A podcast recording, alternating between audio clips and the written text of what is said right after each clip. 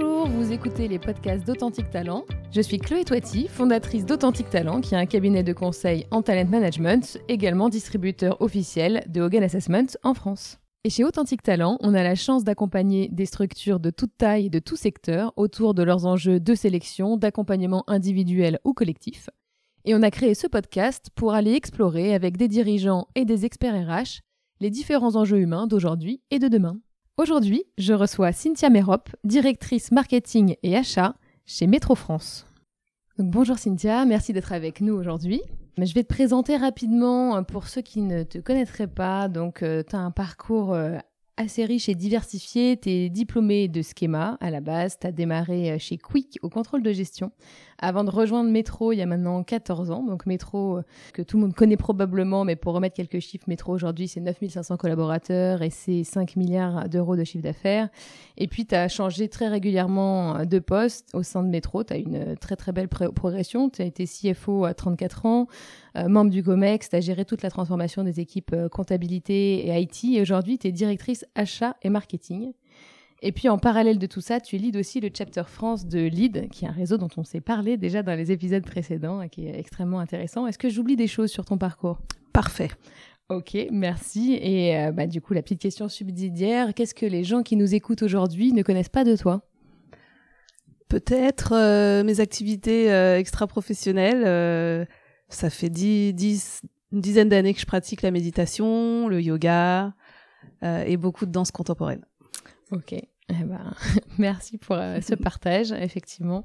En plus, euh, dans, dans cette ère où on va peut-être parler de euh, équilibre de vie, etc., on sait que c'est des sujets qui, qui, peuvent quand même beaucoup faire du bien aussi dans la pratique pro. Avant de rentrer dans notre cœur du sujet aujourd'hui, qui parle vraiment des enjeux humains pour les organisations, ça m'intéresserait justement que tu puisses nous partager quels sont les enjeux business d'une structure comme Métro pour les années à venir. Alors les enjeux business de Métro sont de l'ordre de la multicanalité. On est une entreprise qui historiquement euh, a des magasins qu'on appelle nos, halles. Et il y a toute la digitalisation, plus le fait qu'on se lance dans la livraison, mhm. donc euh, le marché des grossistes livreurs. Et donc c'est euh, tout ce changement et cette fluidité qu'on doit apporter à nos clients. Ouais, un beau challenge en perspective. J'imagine qu'il y a des challenges humains qui découlent assez naturellement de ça. Euh, donc, pour toi, finalement, et au sens large, hein, sans forcément s'enfermer là-dedans, mm. euh, quels sont les enjeux principaux que tu arrives à anticiper sur les enjeux humains? Alors sur euh, très lié aux enjeux business, donc on a tout ce qui a trait à la digitalisation. Donc on, quand on s'attaque à un nouveau marché, il y a des nouveaux réflexes, des nouveaux outils, mm-hmm. des nouvelles façons de faire pour gagner en, en, en efficacité. Et puis, euh, tout le monde est touché par euh, une économie avec beaucoup de challenges, mhm. notamment quand on est aux, achats. Donc, les chaînes euh, alimentaires sont quand même assez perturbées, que ce mhm. soit avec la guerre en Ukraine, mhm. où d'un seul coup, on a notre huile qui arrive juste avec un coup de téléphone, et puis là, d'un seul coup, il y en a plus, donc il faut trouver des sources alternatives. Donc, il y a une disruption inattendue qui arrive. Donc, comment on gère le stress dans ces situations-là? Comment on gère la polyvalence, mm. la réactivité? Donc euh, on a pas mal euh, de challenges par rapport à tout ça. J'imagine. Et du coup, effectivement, pas mal d'enjeux en termes de, formation des équipes, de conduite du changement. Oui, tout à fait, parce que quand les équipes sont habituées à faire, entre guillemets, toujours mm. le même geste métier depuis des années et qu'on arrive sur euh, des gestes métiers nouveaux dans un contexte qui est très changeant, forcément, il faut énormément investir dans la formation, je dirais, continue, parce que la formation one shot, euh, bah, c'est pas suffisant. Pour acquérir le nouveau geste métier, c'est la, la répétition qui fixe la notion. Et puis après, moi, j'ai fait le choix d'investir dans une euh, personne qui est dédiée euh, à ces changements euh, de gestes métier, aux transformations culturelles. Donc, j'ai une chef de projet dédiée à ça pour travailler justement sur toutes les transformations qu'on doit qu'on doit mettre au cœur de notre quotidien. Hyper intéressant. Alors c'est vrai qu'on parlait un petit peu euh, de ça euh, off en préparation de ce rendez-vous. C'est quoi le rôle Parce que c'est vrai que c'est quelque chose d'assez euh, inhabituel, en tout cas qu'on voit pas partout. C'est quoi le mhm. rôle de cette chef de projet sur les dimensions culturelles? Eh bien, en fait, par rapport à tous les challenges business qu'on a à adresser, ça change le métier d'un certain nombre de collaborateurs. Et donc déjà, c'est d'identifier les changements des gestes métiers. Une fois qu'on a identifié ces gestes métiers, à quoi ça touche culturellement, et puis euh, comment euh, vraiment accompagner au mieux le, les collaborateurs pour qu'ils soient en confiance dans les nouveaux gestes métiers.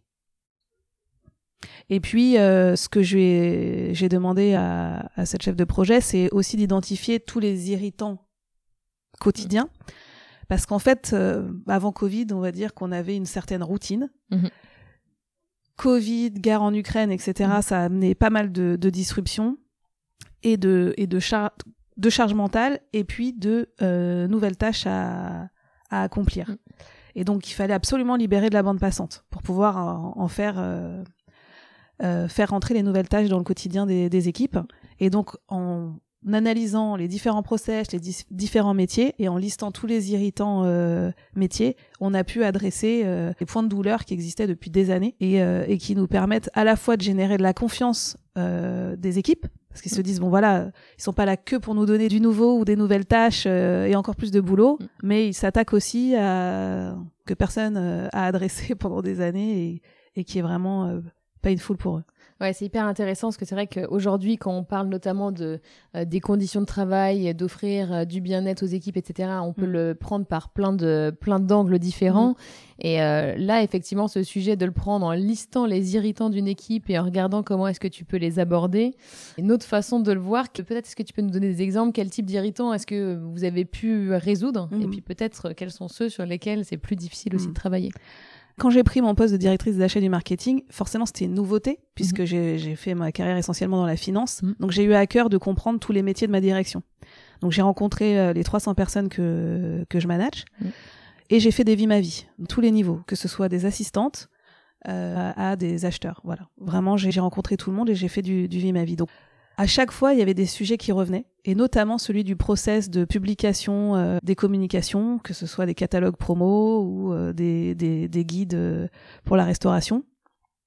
Et donc, on a fait un petit groupe de, de travail pour vraiment s'attaquer à tous les irritants de ce process-là. Et je veux dire, il y a eu deux bénéfices. Le premier, c'est qu'effectivement, on envoie un signal positif à l'organisation pour s'attaquer à ces irritants. Et le deuxième signal, c'est que ça touchait euh, les, des populations d'assistantes majoritairement, mhm. en premier lieu. Et donc, c'est des les assistantes sont avaient le sentiment d'être un peu laissées pour compte, et là, on les remettait euh, au cœur euh, de l'attention. Et voilà, ça a vraiment donné de la reconnaissance à une fonction qui était considérée comme annexe. Mhm. Et puis, ça a permis de résoudre des irritants pour, pour toute l'organisation, parce que c'est un process transverse à la fois qui touche acheteurs, assistantes et marketing. Ouais, c'est hyper intéressant parce qu'en plus, les populations d'assistantes, comme elles sont là pour aider, faciliter mhm. beaucoup en interne, il faut déjà elles-mêmes qu'elles se sentent euh, bien écoutées. Donc, je pense que ça, ça répond à ça. C'est vrai que quand on se lance, j'imagine, dans ce travail de récolter des irritants, on prend quand même le risque de générer des attentes et peut-être d'avoir des irritants qui, sont plus durs à gérer. T'as eu quoi dans ce type Alors ça, je l'avais anticipé, c'est-à-dire que l'équipe projet euh, en charge d'améliorer ce processus devait faire des communications régulières. Donc tous les trimestres, on donnait l'état d'avancement des irritants qu'on avait détectés. J'ai surcommuniqué mmh pour ne pas pour pour montrer l'avancement et ne pas décevoir. Mm. Donc j'avais une certaine pression quelque part aussi au départ, parce que de mm. légitimité. Je me suis dit bon, j'arrive de la finance euh, sur un nouveau domaine, euh, faut que j'apporte ma touch quand même. Et puis c'était euh, important. J'avais sollicité les équipes pour des ateliers de travail, donc je leur avais pris du temps. Le temps c'est précieux, donc il fallait que j'ai un retour. Faut, fallait que je leur je leur donne quelque chose en retour. Et donc, du coup, dans la, dans la liste peut-être des, euh, des irritants, euh, parfois qui sont plus, euh, qui nécessitent plus d'investissement, qui sont plus durs à résoudre, tu t'es heurté à quoi? Ben, Tous ceux qui touchent au budget, avec des centaines de KE à investir. Mm. Donc voilà, il a fallu ménager le temps mm. donc de faire beaucoup de pédagogie en disant ben voilà cette année on peut pas se payer cette optimisation là mais on se l'inscrit au budget de l'année prochaine mm. et en expliquant et en donnant de la transparence ça a été bien compris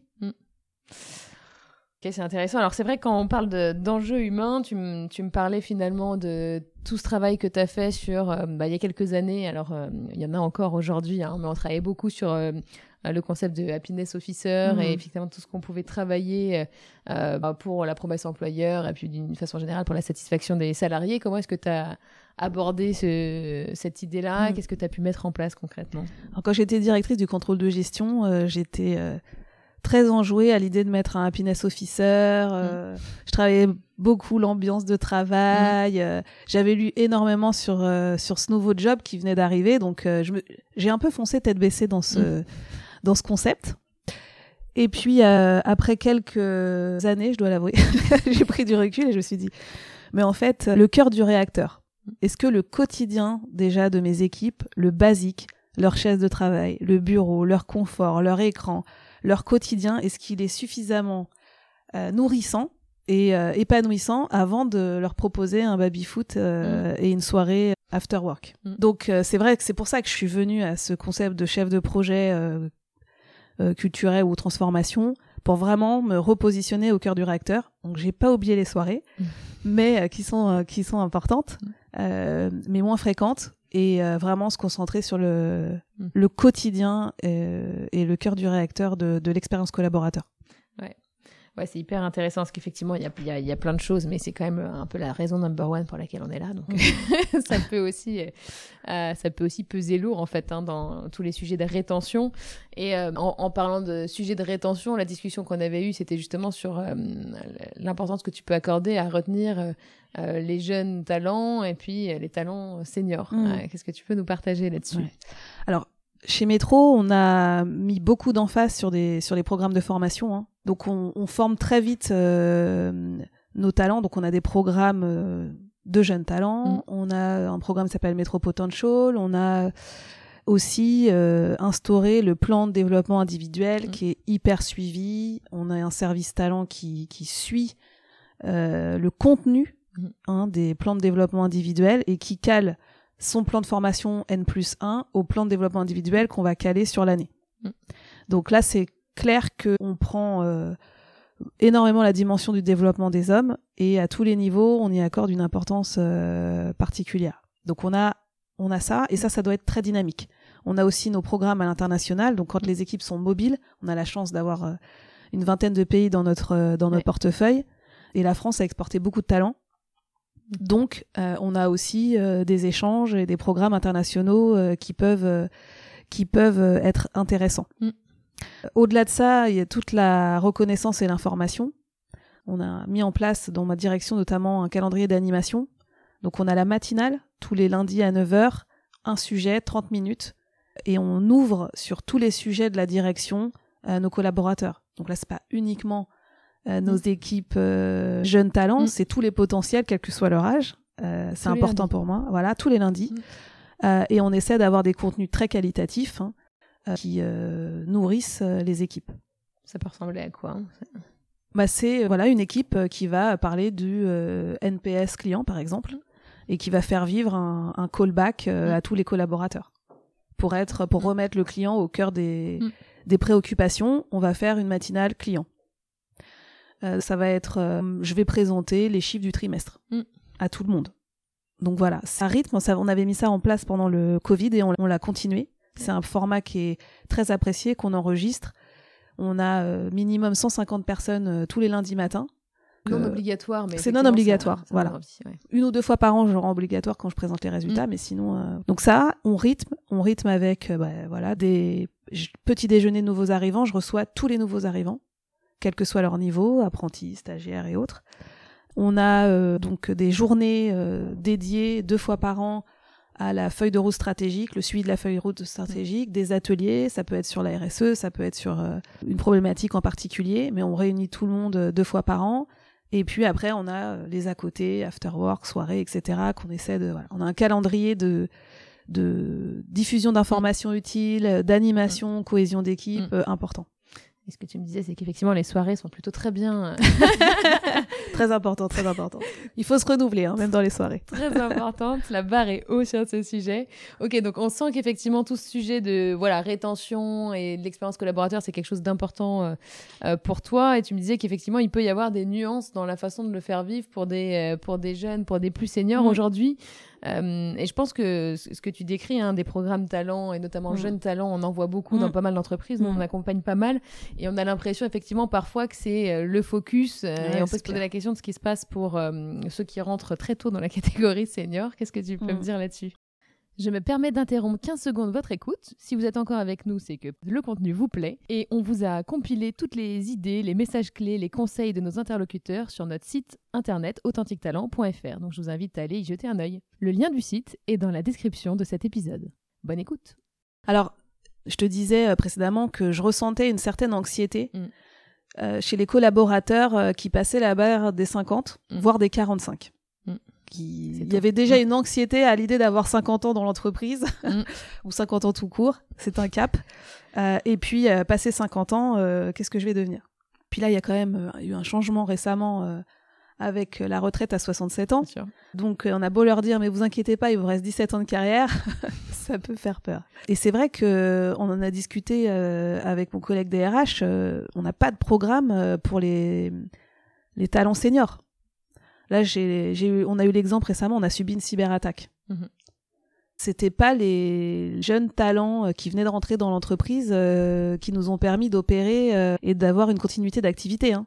On était, on s'est reposé sur les seniors qui connaissaient toutes les failles des systèmes mhm. et pouvaient opérer sans tous les outils informatiques. C'est sur eux qu'on a pu compter. Là, on a, on a aussi euh, des trésors euh, dans nos seniors euh, d'expertise, de, talent, que ce soit de la négociation, du sourcing ou autre. Et, justement, on s'écrit là un, plan pour pouvoir vraiment capter toute cette, cette, ce savoir mm. et faire en sorte que la transition et la transmission se, se passent bien. Voilà. Et donc, faut arriver à valoriser ça. Donc, c'est encore à l'état de projet, mais c'est une question qui me voilà, qui qui m'anime depuis depuis un certain temps et j'ai vraiment envie de d'en faire un bel exemple euh, du management euh, des talents seniors. Ouais, et je pense qu'il y a beaucoup de choses à faire euh, sur ce sujet-là et qu'il euh, y en a beaucoup qui sont encore au stade de la question mm. aussi. Euh, mais euh, il y a le sujet de la transmission à mm. préparer. Et puis, comme tu le dis, pour certains, c'est dans 17 ans mm. la retraite. Donc, c'est aussi de te dire comment tu arrives à maintenir l'engagement, faire en sorte de diminuer cette anxiété et d'accompagner au mieux. Oui, et puis, en fait, on a des, on a des collaborateurs qui voient l'ascension verticale comme une suite logique. Donc, des, voilà, une donc le, plan de développement individuel, il est assez simple dans la mesure où voilà, il faut euh, acquérir euh, mm. du savoir, euh, du savoir-faire et puis du, management. Mais on en a d'autres qui veulent s'épanouir dans une carrière d'expertise. Mm. Donc comment on traite un parcours long dans l'expertise? Ça, c'est là où c'est là où est le, est le, est le challenge. C'est comment on nourrit toujours ces collaborateurs qui veulent pas entendre parler de management. Et ça, je le vois arriver chez les jeunes aussi. Il y en a pas mal. C'était pas ce que j'entendais mm. avant, mais il y en a pas mal. ouais, dans les mois l'humain c'est trop complexe, euh, je tiens à mon équilibre vie pro vie perso, mm. je veux pas d'emmerde, je veux je veux m'éclater dans mon job mais je veux pas je veux pas d'équipe. De plus en plus. Et donc ça c'est un challenge qu'on va devoir adresser à comment euh, continuer à motiver et nourrir les personnes qui veulent une euh, une expertise longue, enfin une carrière dans dans l'expertise. Ouais. Et c'est intéressant parce que on l'entend effectivement dans pas mal de structures, hein, ce sujet de nouvelles générations qui n'ont pas d'aspiration euh, particulière pour le management, là où pendant pas mal d'années, on a eu aussi beaucoup d'erreurs de casting, puisque comme le seul moyen d'évoluer, euh, entre guillemets, mhm. valoriser, c'était l'ascension verticale, il y a des tas de très bons experts qui se retrouvaient managers, ah et c'était pas toujours une, très bonne idée. Ça, c'est sûr. Mais là, on va devoir le gérer un peu autrement. Vous avez trouvé déjà des, sujets sur les parcours longs dans l'expertise, enfin une façon de, de, le traiter? La polycompétence, ça en fait mhm. partie les affectations sur des projets différents mhm. et puis euh, les changements de, de carrière. Pour le coup, en plus, au bord de Métro France, on est assez rôle modèle, c'est-à-dire que moi, je viens de la finance, mhm. je suis allée aux achats, au marketing, mon collègue DRH, c'était l'ancien patron du e-commerce, mhm. et euh, mon collègue des opérations, c'est, il était DRH. Donc on a voilà. Vous avez fait les chaises musicales. On a fait les chaises musicales, ça marche, mm. so far so good. Mm. Donc euh, ça fait trois ans euh, que ça marche et du coup voilà, on, encourage aussi nos équipes à sortir de leur zone de confort et d'aller chercher d'autres expertises. Voilà.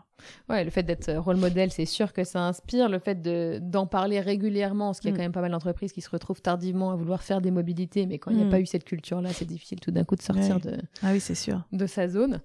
Euh, ok, c'est hyper intéressant. Et puis, euh, bon, on parle effectivement de la façon dont, dont tu vas travailler sur le, le- la rétention euh, euh, des talents seniors. Et puis, euh, on discutait aussi du fait que, bah, comme beaucoup d'entreprises, euh, vous vous retrouvez confrontés à une pénurie de talents quand même. Donc, euh, des gens à recruter, des gens qui vont quand même partir en retraite à un moment ou un autre. Et donc, la nécessité de réinventer un peu le- l'expérience, euh, le- la promesse que vous faites euh, aux collaborateurs. Qu'est-ce que vous mettez là-dedans? Parce qu'on parle souvent d'argent en numéro un. Est-ce qu'il y a d'autres choses euh, qui te paraissent euh, importantes sur lesquelles miser?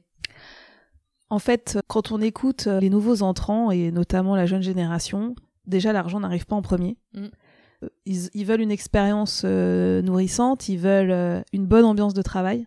Et donc il faut arriver à concilier euh, voilà cette une culture joyeuse et une Mm. culture apprenante, enfin vraiment une expérience nourrissante avec pas mal de challenges. Le, la difficulté, c'est que c'est le rapport au temps, c'est que ça doit être rapide. Donc on a euh, cet enjeu à constamment renouveler euh, les, les projets, euh, les expériences, euh, les challenges. Ouais. Là c'est beaucoup de créativité. Tous les trimestres, euh, je réunis mon codir et on se penche sur voilà qu'est-ce qu'on va euh, adresser dans les prochains mois, à qui on peut le confier, euh, etc., etc. Donc on va dire c'est nous aussi ça nous met euh, en exigence euh, sur la cadence euh, des challenges qu'on doit adresser. Ouais. Là où avant on pensait un peu des, des parcours de carrière Mm. très longs, on se, Ouais. on se- on se laissait 2-3 ans avant d'offrir une expérience aux Mm. apprenantes différentes, Mm. ça nécessite d'aller beaucoup plus vite. On fait. doit mettre du rythme. On doit mettre du rythme partout Mm. et dans toutes les dimensions. Et puis, euh, il y, a, il y a cette logique, donc effectivement, le- l'argent n'est pas le facteur numéro un, quoi qu'on en pense. Après, il faut évidemment pas se payer les gens, ça ne marche pas. Ça, mais c'est voilà. sûr. Bon, mais ça, ça fait partie de- des sujets. Il y a l'expérience, effectivement, le développement euh, que tu proposes aux individus, hein, au-delà même des postes que tu leur offres, mais euh, le développement que tu leur offres. Et puis, tu parlais de l'équilibre aussi qu'ils viennent rechercher dans leur carrière. Mm. Qu'est-ce que toi, tu constates de ton point de vue sur la recherche d'équilibre? Bah, je pense que les collaborateurs sont hyper clairs Mhm. sur le fait euh, d'avoir une vie en dehors du boulot, de vouloir euh, profiter de leur activité euh, sportive, de, de leur famille, de leurs amis, et qu'un job qui leur prend euh, 15 à 18 heures par jour, c'est pas envisageable. Mm. Il faut le comprendre et il faut l'accepter et puis il faut s'organiser euh, en conséquence. Alors c'est c'est intéressant parce que je, je parle régulièrement du coup à des, à des dirigeants qui viennent d'environnements de travail. Je sais pas comment le dire parce que dans tous les environnements de travail on travaille, mais Mm. euh, dans des environnements très exigeants où ils ont Mm. eux-mêmes toute leur carrière été dans des rythmes où il fallait travailler beaucoup, Mm. se lever très tôt, finir très tard, etc. Et qui comprennent bien sûr euh, conceptuellement qu'aujourd'hui euh, euh, il y a des générations qui sont plus prêtes à donner la même chose, mais qui ont beaucoup de mal sur le plan management à le vivre au quotidien. C'est quoi les conseils aujourd'hui que tu donnerais justement à d'autres dirigeants qui se retrouvent confrontés à ça? Alors déjà, je pense que c'est important de donner de la visibilité parce que dans les entreprises, on a des temps forts et on a des temps creux. Mhm. Un contrat moral avec un collaborateur pour lui dire, bah voilà, là, les temps forts et là où je vais avoir besoin de toi. Euh, Donc, est-ce que sur cette période-là, ce trimestre-là, où c'est vachement chaud, que ce soit les clôtures annuelles, que ce soit euh, les négociations commerciales, est-ce que tu es prêt euh, à donner un peu plus pour que le reste de l'année, ce soit un peu plus calme? Mm. Donc, il y a déjà la visibilité et puis être clair sur les attendus en termes d'intensité. Pas vouloir une intensité constante euh, tout le temps, mais euh, d'avoir voilà des, des temps forts et des temps plus calmes. Pour moi, c'est ça, c'est déjà une, une première partie. Après, dans la distribution, en l'occurrence, on, on est ouvert de 5h du matin à 20h, ouvert le samedi. Donc, euh, donc il y a plusieurs populations. Il y a la population qui est face aux clients et donc à ces horaires-là, et puis il y a la population siège qui est du lundi euh, euh, au vendredi. Donc, euh, donc voilà, c'est vraiment de, de pouvoir communiquer sur les, sur les temps forts et les temps calmes des, des uns et des autres. À quel euh, moment on peut placer les, les rituels de collaboration pour que ce soit euh, le plus efficace possible. Mm. Donc ça, c'est vraiment euh, un travail à, à faire pour que ça se passe bien. Ensuite, euh, voilà, on a tenté certaines choses. pas de réunion avant 9h, pas de réunion après 18h. Donc ça marche pour une certaine partie des collaborateurs, mais pas pour tout le monde en fait. Pourquoi? Parce que bah, les cadres dirigeants euh, n'y arrivent pas. Mm. Aujourd'hui, ils n'y arrivent pas. Donc là, il faut qu'on trouve aussi une autre solution. Mm. Alors, J'ai envoyé pas mal d'articles à, mon codir sur euh, la manière d'appréhender le rythme du travail. Et notamment avec l'arrivée du télétravail, c'est avant, on aimait euh, clusteriser. Là, c'est mon temps de travail, là, c'est mm. mon temps euh, perso. Voilà. Et donc, il y a une frontière entre les deux.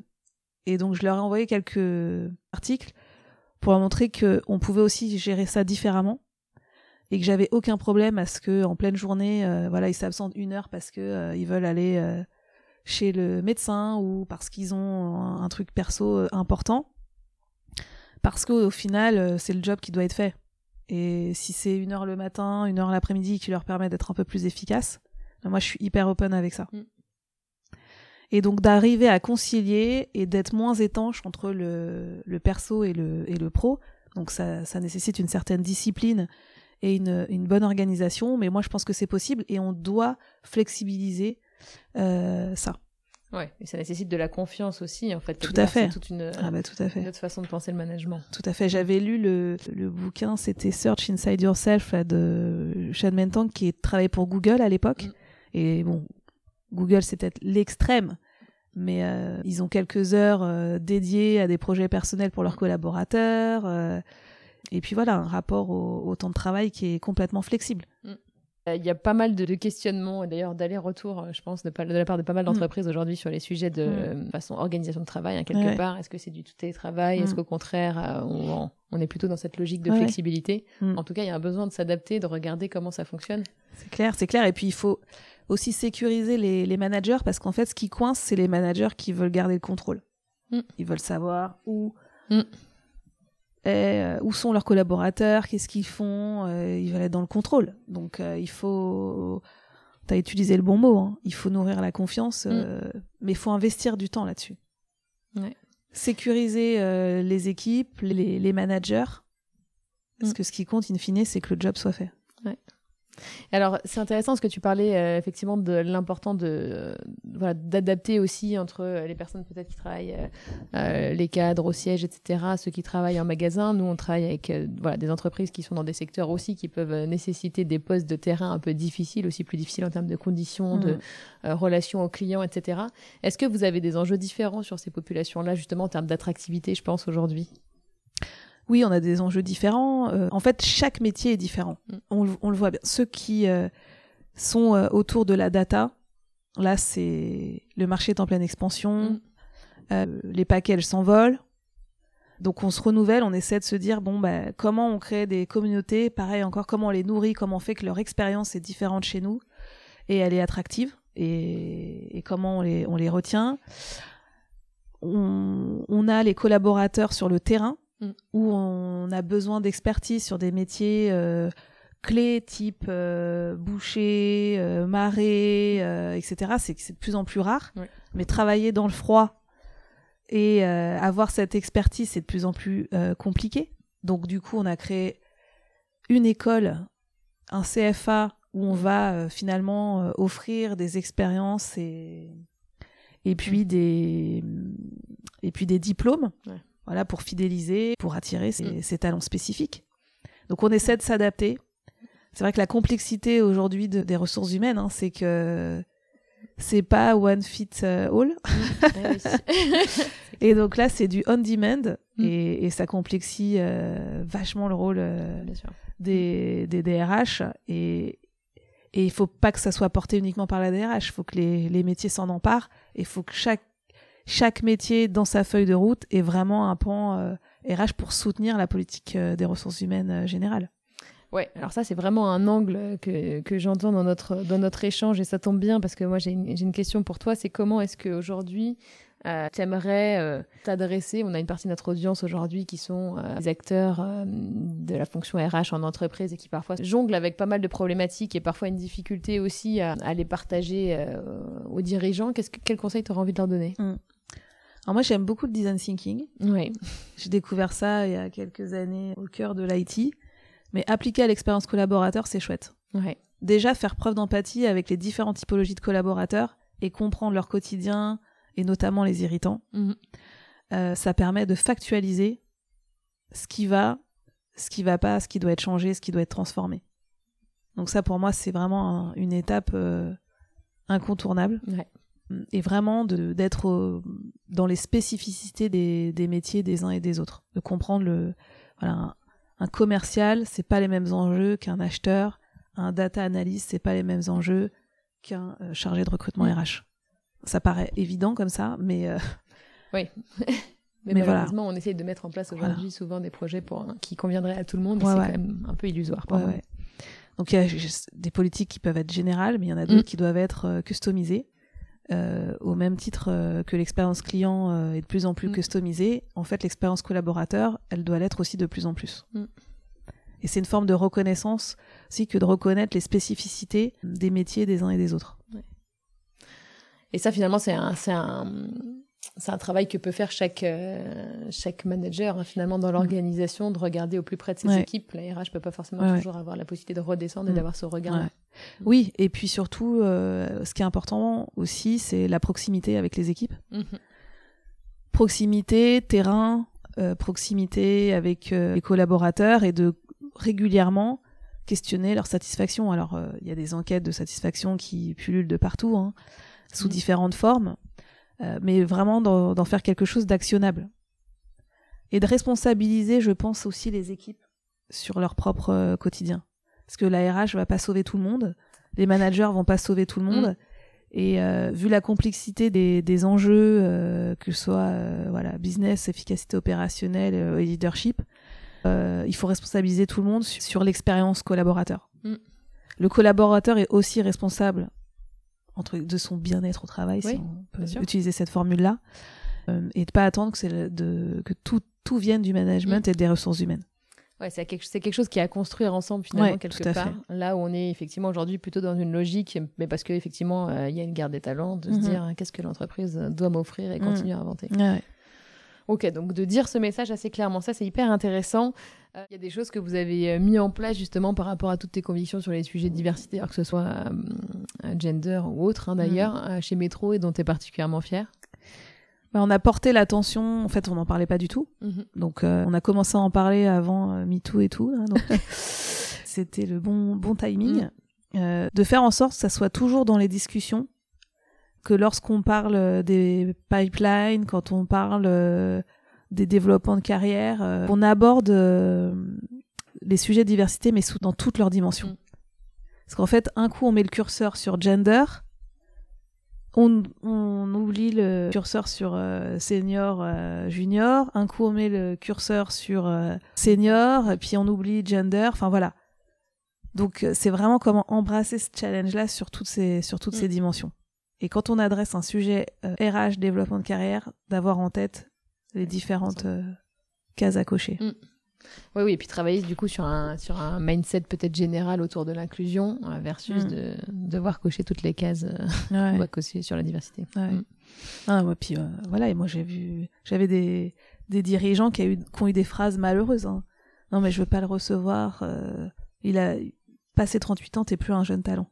Ah, le, le sujet de l'âge des talents. voilà, l'âge des talents, etc. Des trucs comme ça. Enfin, on sait, on l'entend plus, mais, Ouais, enfin, mais, mais euh, il y a quand même eu quelques séquelles avec ces, Mm. ces, ces programmes-là et puis ces, ces politiques-là.